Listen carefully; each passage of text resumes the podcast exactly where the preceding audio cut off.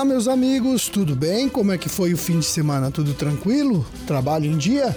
Nós estamos de volta para começar mais um programa O Homem e a Terra, um serviço de comunicação do IDR Paraná, Instituto de Desenvolvimento Rural do Paraná e a Par Emater. Aqui na apresentação, eu, Roberto Monteiro. Na sonoplastia, Lucas Thomas.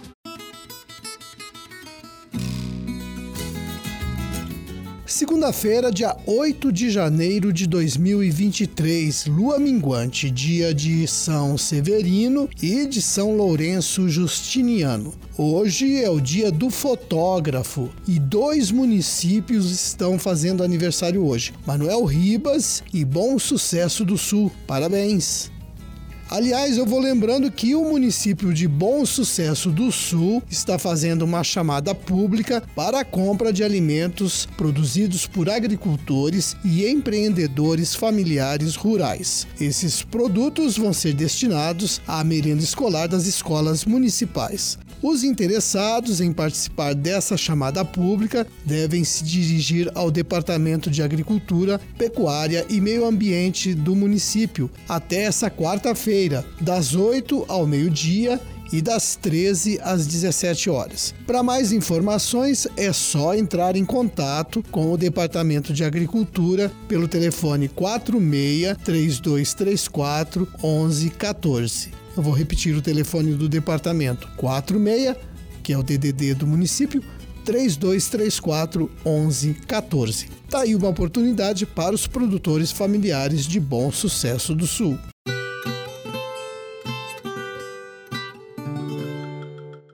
Nesta quarta-feira, agora, tem tarde de campo para discutir tecnologias para a produção em Salto do Lontra. O pessoal do IDR Paraná e da Universidade Tecnológica Federal do Paraná vai falar a respeito do consórcio milho e soja para a produção de silagem, uso de biofertilizantes, híbridos de milho para silagem e manejo e conservação do solo. As atividades começam a uma e meia da tarde no sítio Doim do Rodrigo Doim. Você que é da região não pode deixar de participar. Informações no IDR Paraná de Salto do Lontra.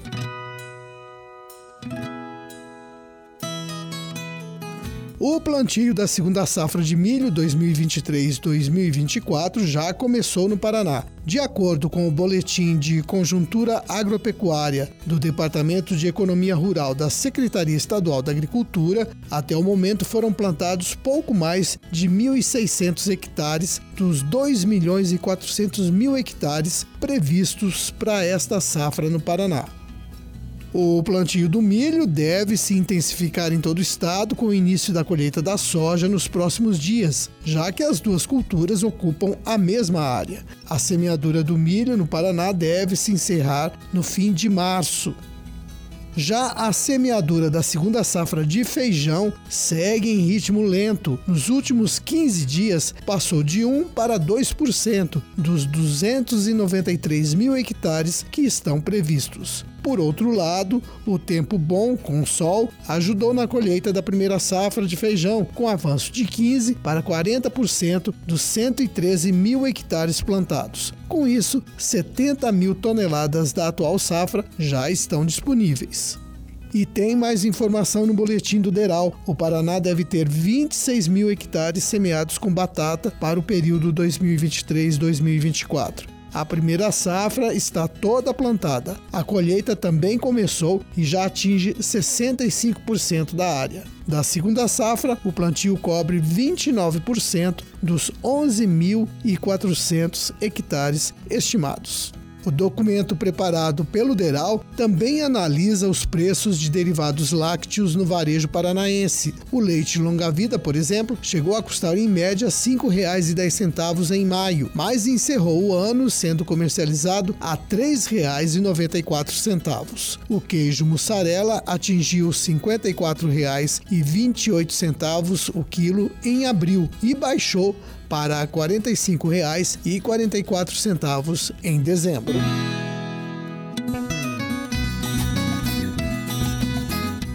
O produtor interessado em conseguir mudas nativas para plantar na sua propriedade pode fazer a solicitação pelo celular. O Instituto Água e Terra, o IAT, criou o aplicativo Paraná Mais Verde, que já está disponível na loja de aplicativos do celular. Ao fazer o pedido para até 100 mudas por ano, o requerimento é aprovado automaticamente e as plantas poderão ser retiradas diretamente no viveiro escolhido. Basta ligar para a unidade do IAT para agendar quando buscar.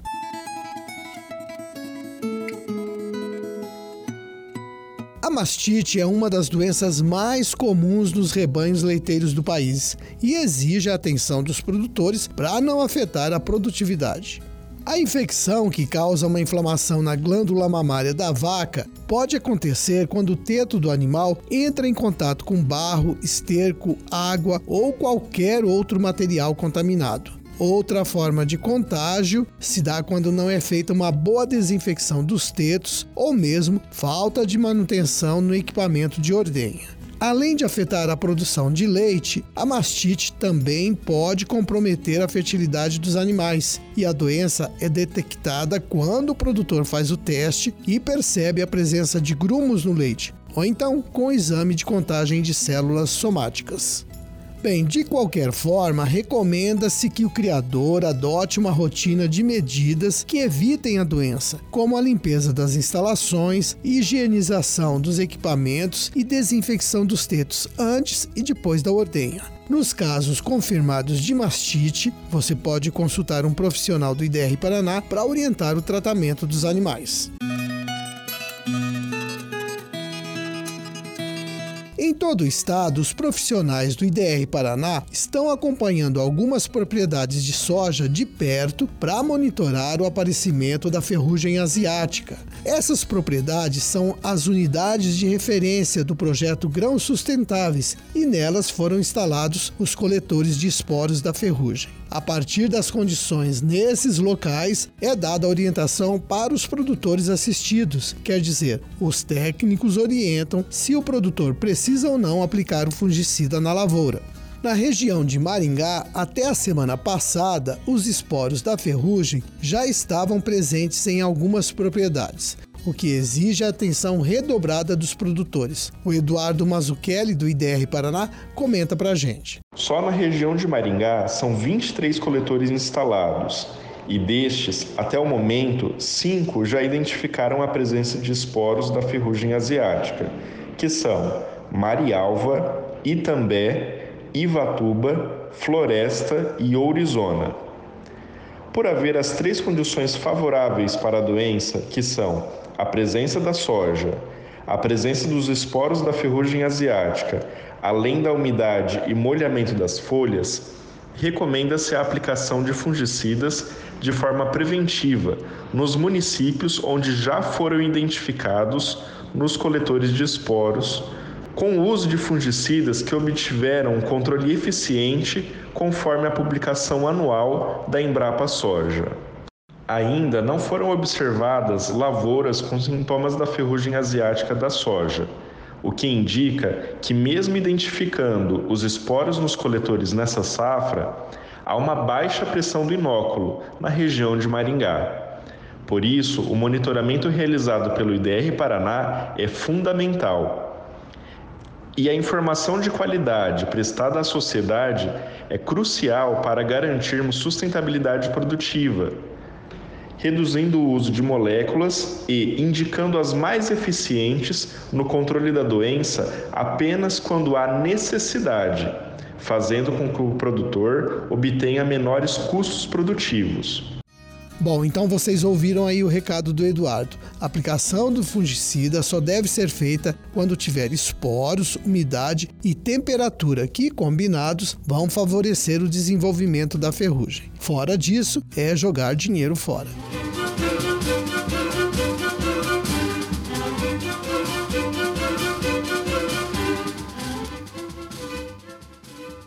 Minha gente, vamos terminando o nosso programa de hoje, deixando um abraço a todos vocês que nos acompanharam até agora e amanhã estaremos de volta neste mesmo horário para mais uma apresentação do seu programa O Homem e a Terra. Até lá, se Deus quiser. Tchau.